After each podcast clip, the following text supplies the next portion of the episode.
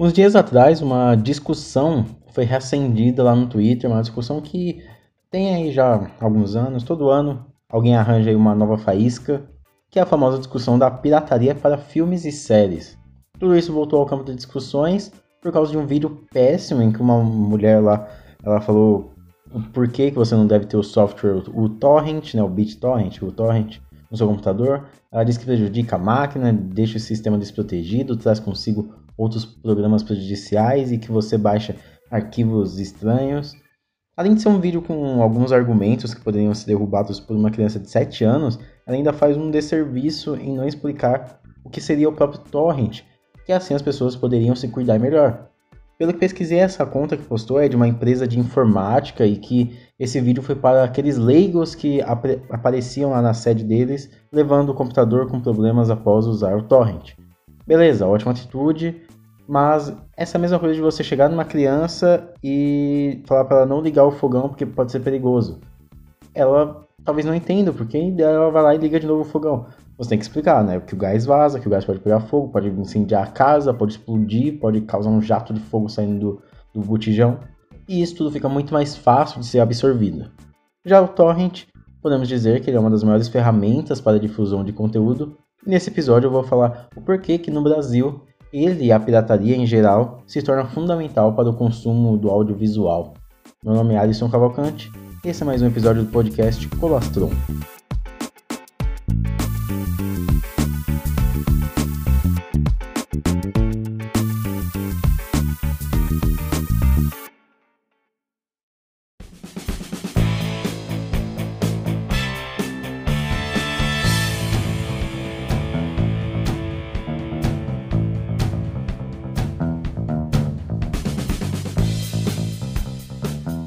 Antes de tudo, eu iria explicar o que é o torrent, só que aí o, o roteiro ficou muito longo e é melhor vocês pesquisarem com alguém que realmente entenda. Então tem um vídeo do Tecmundo de 2013 que ele explica o que é o torrent, o que é um arquivo torrent e como que um download torrent funciona. Também há algo diversos tutoriais de como você baixar o aplicativo, né, o torrent, o BitTorrent ou sei lá outros, é, com segurança e como usar também. Então vai lá e assiste os tutoriais que é bem interessante. E aí, com essa discussão toda de torrent prejudicial ou não, é, também veio a discussão da pirataria, que é quase intrínseca, né? Junto com o torrent, e a sua importância.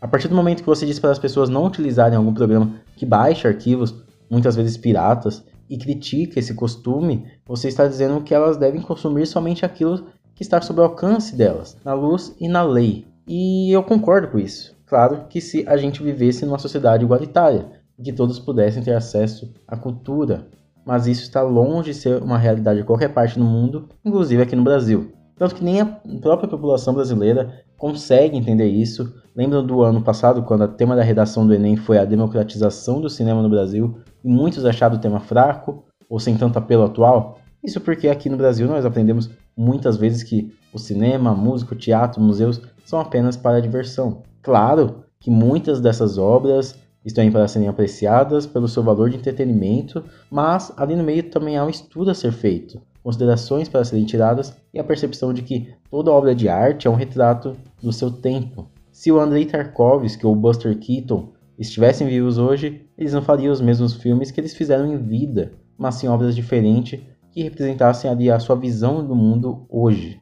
A pirataria no meio do cinema e da TV, e quando falo de TV eu estou colocando no ramo das séries, é muito relevante no Brasil por causa da grande diferença, por causa da grande é, dificuldade de acesso. E a centralização da arte é muito visível nas grandes capitais. Eu, por exemplo, moro em São Paulo e aqui é repleto de conteúdos artísticos por toda a cidade. Claro, assim que eu moro na zona leste, extremo leste, é um que é um pouco difícil, mas ainda assim é muito de fácil acesso por causa dos trens, do metrô, dos ônibus. Quando eu vou, por exemplo, para o interior, eu vejo essa discrepância de, de opções. Enquanto aqui nós temos aí vários cinemas acessíveis pelo transporte público, em uma hora e vinte eu estou no centro, posso escolher vários cinemas, inclusive. Em algumas cidades, os cinemas mais próximos, sei lá, ficam a 30, 40 quilômetros, não tem um trem, não tem um metrô, não tem um ônibus, é um transporte coletivo, e aí tem que ir de carro, e tem apenas três salas passando ali os principais lançamentos da semana. E isso, é claro, é a realidade de quem ainda consegue se organizar financeiramente para ir ao cinema com toda a família, comer no fast food, pagar estacionamento do shopping, pagar transporte. ao invés de pagar, sei lá, dois reais, três reais em um DVD pirata. Mas vamos voltar à pirataria para alguém que ainda tem condições de ter um computador e uma internet ali pelo menos intermediária, né? Porque essa é uma discussão perdida em qualquer parte do planeta que se tenha uma desigualdade como a do Brasil, Estados Unidos e afim. Muitos poucos países, né? E, sem sombra de dúvidas, a pirataria nesses locais é o método mais bem sucedido de democratização à arte. E essas não são palavras minhas, são palavras do próprio Werner Herzog, um consagrado diretor que ele disse isso ao escutar lá em uma entrevista de um diretor suíço, e esse diretor falou para ele que só conseguia achar seus filmes por meios ilegais na, naquele país, né, na Suíça. Herzog ainda diz que prefere que as pessoas paguem pelos seus filmes, mas se não acharem na Netflix ou na TV estatal, podem baixar porque tem sua benção. Existem algumas fotos que ficaram muito famosas, né, que é diretores como o Barry Jenkins ou Kleber Mendonça Filho segurando ali o DVD pirata ali do filme que eles fizeram, né? Isso mostra o quanto os diretores que têm o um mínimo de senso de realidade apoiam esse tipo de acesso à cultura, acesso à arte. A própria HBO, inclusive, já se manifestou dizendo que é até um elogio, né, dizer que Game of Thrones é a série mais baixada da história. A série que estreou aí na última temporada com 17 milhões de espectadores, teve nas 24 horas seguidas ali 55 milhões de visualizações por meio pirata. Claro que a HBO ganha muito com assinantes e esses 55 milhões de, de assinantes perdidos dariam um bom lucro. Mas as séries como GOT, elas passam a ser lucrativas por criarem uma legião de fãs, por criarem é, um, um repertório, né? O GOT está vivo até hoje. Então a gente está esperando aí os livros e esses fãs que foram criados com a série, é eles que vão comprar os DVDs, as edições especiais, os action figures e engajar cada vez mais nas redes sociais, atraindo ainda mais fãs. Não podemos ser ingênuos a ponto de também não saber que assim os canais de TV não sabem o quanto perdem, o quanto ganham com a pirataria. A própria HBO viu as vendas ali do, dos DVDs do Game of Thrones aumentarem muito após a série bater recordes de pirataria na sua segunda temporada. Inclusive, até as distribuidoras brasileiras elas, elas têm esse cálculo, elas têm esse estudo do quanto elas podem perder com aquela a pirataria de certo filme. Ano passado mesmo foi lançado aí um novo filme do Chuck, né, o boneco assassino, e aqui no Brasil ele só chegou ali com uns 3, 4 meses após a estreia nos Estados Unidos. A distribuidora sabia que perderia bastante por causa da pirataria, mas ainda assim ela investiu em adiar o filme porque evitaria naquele momento uma grande concorrência e sabe que o público brasileiro tem um certo apreço pelo personagem e mesmo assim alguns iriam no cinema, então eles perderiam dinheiro, mas não tanto, então iria compensar. Eu falei ali de Game of Thrones porque é recente e teve um grande buzz, né, principalmente nas redes sociais. Mas outra série que tem muitos fãs por aqui e muitos por causa da pirataria é Lost. Lá numa época em que a internet não era tão boa assim, as pessoas já baixavam e assistiam Lost antes de chegar ao Brasil ali por volta de 2008, né? Mas recentemente chegou aí um tipo de streaming que faria a pirataria perder seu brilho e que realmente diminuiu. Bem melhor, né? Você assinar a Netflix e assistir tudo o que quiser, na hora que quiser, do que, sei lá, baixar arquivos, encontrar legendas ou entrar nesses sites alternativos cheios de propaganda para você ficar fechando ali e aí abre três abas, você tem que fechar de novo. E por muito tempo, né, isso reinou, muito tempo assim, cinco anos, né? Porém, já há algumas pesquisas que mostram que a pirataria está voltando, justamente porque há muitas empresas apostando nesse serviço, né? Então, tem tanta demanda agora, tem tanta oferta, que as pessoas começaram a voltar a pirataria porque realmente não conseguem pagar por aquilo. Entretanto, eu vou voltar lá no início do podcast, quando eu toquei no assunto da difusão da cultura. Porque recentemente, lá no Instagram do Colastron, eu quis fazer alguns sextou, que é a minha publicação semanal de dicas, é, e aí eu quis criar uma série dentro do Sextou, que é a série chamada Décadas. Então, todas as, se as semanas, né, às sextas-feiras, eu pegava quatro filmes de uma década, não filmes tão hypados, sei lá, Poderoso Chefão, sabe, De Volta pro Futuro. E aí quando foi chegando aí da década de 60 para baixo, é muito difícil, assim, você achar os filmes, você... Não há, assim, nenhum serviço de streaming. Inclusive, até um texto do Pablo Vilaça, em que ele fala por que ele cancelou a Netflix, em algumas partes eu concordo, outras partes não. Mas existe um trecho ali que ele fala justamente sobre essa falta de reconhecimento da história do cinema. Um gráfico aí que fizeram sobre conteúdo de streaming lá nos Estados Unidos mostra coisas bem interessantes. Eu vou deixar esse gráfico lá no, no meu stories quando lançar esse episódio. E aí eles mostraram né, que a Netflix tem ali em seu catálogo composto por 81% de obras dos anos 2010. 9% dos anos 2000, 3% dos anos 90 e apenas 4% de produções dos anos 80 para baixo. Ou seja, até coisa desse século mesmo ali, entre 2000 e 2009, né, nós não temos. Então, se o papel do streaming está sendo, sei lá, acabar com a pirataria, a gente pode até ver que ele está aqui para ditar algumas tendências atuais sem nenhum apego ao passado. E aí, né, nessa mesma, nesse mesmo post, é, mostrou que o melhor serviço de streaming nessa relação é o HBO Max. Inclusive tem um vídeo do Valdemar da Lenogari, que ele mostra ali o catálogo do HBO Max e realmente tem, tem um... A Time Warner, ela tem um catálogo gigantesco de filmes antigos. E aí mostrou, né, que tem 3% de produtos dessa década já agora, que é só 2000, né? Esses 7 meses, 6 meses. 44% dos anos 2010, 21% dos anos 2000, 12% nos anos 90, 5% dos anos 80, 4% dos anos 70 e para baixo dos anos 70 em 12%. É uma porcentagem alta? Para os padrões que seriam ideais, não, né? Mas comparado à Netflix, por exemplo, é muito grande. Isso não é muito diferente aqui no Brasil. Pesquisando aí na Netflix, a gente vê que há apenas três filmes dos anos 60 nesse momento, sério, três filmes dos anos 60, um filme dos anos 50 e um mais ou menos ali uns 12 dos anos 40. Sendo que esses 12, praticamente todos são, sei lá, curtas ali sobre, e a maioria sobre a Segunda Guerra Mundial. E sem contar também o grande desserviço que o algoritmo da Netflix faz ao mostrar apenas aqueles filmes já determinados, achando que a gente só vai gostar daqueles mesmos filmes. Então tem ali aqueles 100 filmes, né, que a gente pode ver. É muito triste. E, e tanto que até fez alguns algum tempo atrás, né, alguns sites e canais no YouTube criarem tutoriais para a gente achar conteúdos em pastas que são meio secretas, né, alguns filmes que eles não recomendam muito dentro da Netflix. E, ou seja, eles ditam e eles criam né, as próprias tendências, por isso que eles têm tanto conteúdo aí dos anos 2010, né, que é a tendência que eles querem criar. Se por um lado o streaming é ótimo se popularizar, né, para gerar mais conteúdo e consequentemente mostrar novas visões, mais emprego e diversidade, por outro, ele deixa meio escasso e limitado algumas escolhas, fazendo uma grande parte do cinema ficar ainda mais nichado. Tanto os movimentos cinematográficos, né, o expressionismo alemão, o impressionismo francês, é, o cinema soviético, o cinema novo, a novela Vague, ou seja, é, movimentos muito importantes, diretores consagrados, filmes que marcaram a época e agora são cada vez mais jogados para baixo por causa dessas grandes empresas que jogam o mesmo conteúdo para a gente engolir. E há outro agravante ainda no Brasil, vou trazer algumas estatísticas. Por aqui há apenas 3.500 salas de cinema, apenas 58,1% da população é atendida, ou seja, apenas 58,1% da população pode ir até essas salas, né? É, ficam em locais que dá para acessar. Mas se você perceber, tem gente que é desses 58% que nem vão ao cinema. Há quase 60 mil habitantes por sala, e é uma relação que eles fizeram. Apenas 439 cidades têm cinema. Em um país que tem 5.500 cidades, é, ou seja, apenas 7,9% das cidades têm cinema aqui no Brasil. E se juntar apenas aí as capitais, né, São Paulo e Rio de Janeiro, nós já temos quase 600 salas de cinema.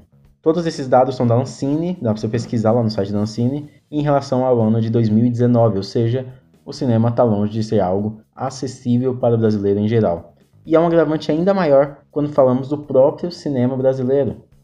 Diretores consagrados, como aí o Rogério Sgranzella, Glauber Rocha, Júlio Bressani, Eduardo Coutinho, José Mojica Marins, Leon Hirschman, todos brasileiros, todos consagrados, e muitos de seus filmes só estão disponíveis em qualidade baixíssima em sites obscuros.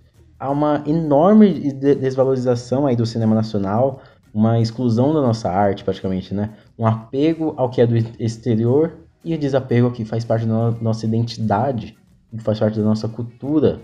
Infelizmente, nós não temos aí um critério né, para fazer DVDs e Blu-rays de filmes consagrados, filmes cults, e nos abençoar aí com o serviço de streaming Criterion Channel, né?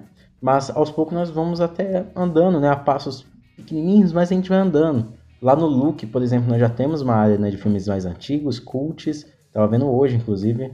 Também tem um ótimo aí, o Belas Artes, que eu ainda quero assinar e que é bem interessante. E um que está ganhando muita força é o MUBI, uma plataforma aí que distribui 30 filmes por mês. Se eu não me engano, sai um filme por dia e entra um filme por dia, sabe? Como se eles colocassem ali um, um, um catálogo para você ver um filme cult, um filme antigo, um filme diferente né, por dia. Eu acho bem interessante. Acho que podemos aí chegar à conclusão de que a pirataria é ainda muito essencial nos tempos atuais e que talvez sempre seja. Eu mesmo gosto de pagar por tudo que consumo. É, eu tenho um Kindle, por exemplo, e tem site que dá para você baixar vários filmes, vários livros, né, de graça no Kindle, mas eu prefiro ali é, alimentar as editoras para esse mercado crescer um pouco mais. Mas isso tudo porque eu, no momento, os livros que eu quero sempre entram em preços bons e eu consigo né, pagar. É, mas assim, se eu não tenho condições e nem sempre consigo achar o que procura, eu apelo para as outras áreas, né? Há inclusive dois cineastas aí nacionais que estão crescendo bastante e que eu quero assistir as suas obras para um episódio aí do Conheça esses, esses diretores, né? Que eles normalmente trabalham juntos. É, e aí eu vou procurar, vou achar aí seus longas. E eu vi que tem dois lá no Look por 5 reais para alugar. E é um preço legal. Cineastas brasileiros que não fazem grandes bilheterias. Então eu acho legal, né? Ajudar. Mas se alguns eu não conseguir achar para aluguel ou compra, eu vou ter que né, recorrer ao famoso torresmo mesmo. Né? É, é uma situação que deixa a gente sem caminho, sem, sem saber o que fazer. Acho que quando é acessível e nós podemos, é muito legal. Nós, nós devemos apoiar e pagar pelas coisas que nós consumimos. Mas se isso não é nem alcançável, algumas coisas nem não dá nem para você alcançar. Não é, não é, nem a questão financeira. Não existe, sabe, para você conseguir. Então por que lutar ali contra algo tão gigante? A pirataria ainda é o método mais eficiente de distribuição de arte, e isso não é bom apenas para as pessoas que consomem né, a gente, mas também é bom para a própria arte, que sempre poderá ser repercutida para a sociedade. E também é ótimo para a própria sociedade. Afinal, como eu disse lá no começo, as obras são um retrato de como seus realizadores enxergam o mundo naquele momento. Ou seja, além de filmes, séries, pinturas, músicas, construções, esculturas, essas obras também aumentam o escopo geral do estudo daquele certo momento histórico. É só você ver todos os curtas, todas as peças de comédia, todos os, os vindouros, né, os filmes e as séries que vão vir sobre esse momento da pandemia. Vai ser muito interessante para as, as gerações futuras entenderem como foi essa pandemia, como foi passar por ela. E eu vou falar sério, se não existisse a pirataria, esse podcast aqui não existiria. Já que quando eu era pequeno, eu gostava muito de ir aqui às feiras, né, no meu bairro, comprar diversos DVDs, é, às vezes era um por 3, 4 por 10, ou então um era 2 reais, 5 por 10, olha isso, 5 filmes por 10 reais. Eu assistia muito filme. Isso fez parte de mim. Isso fez eu escolher o curso que eu escolhi lá na universidade, fez eu ter o repertório que eu tenho hoje e fez eu conseguir ver o quão importante isso foi para a minha formação. E por isso eu concordo com o Herzog e por isso eu reconheço a pirataria como essencial nesses tempos.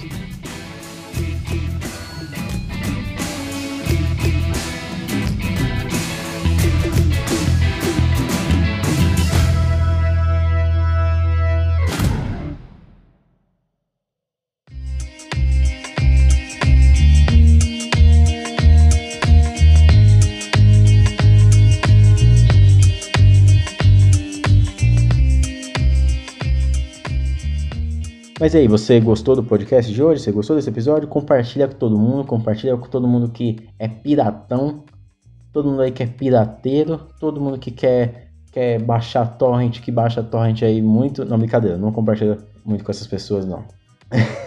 compartilha também aí com sua família, com todo mundo aí que, que você acha que pode gostar.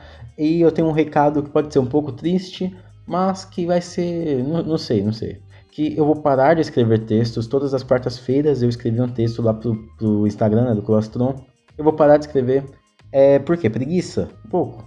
Mas é mais porque o Instagram não é feito para ler textos longos, né? Apenas 200 caracteres ali que tem na descrição das imagens. Então, se o Instagram voltar e colocar esses, essa que houve, né, um boato há um, um tempo atrás que o, que o Instagram ia colocar a função blogger, né, para as pessoas escreverem coisas, eu volto com os textos. Mas caso contrário, não, eu acho que vocês nem leem, né? Inclusive os textos. É cansativo ler texto no Instagram, eu sei. Eu escrevia, no começo eu escrevi, eu achei muito interessante, mas depois eu estava escrevendo mais por escrever mesmo, então eu cheguei no texto número 20, e aí eu vou dar uma pausa aí, se algum dia der para voltar, ou se eu tiver muitos é, fãs, muitos seguidores, eu, quem sabe, eu faço aí um site para colocar os textos, os podcasts todos, né? Pode ser legal. Então é isso aí. Muito obrigado por ter escutado até aqui.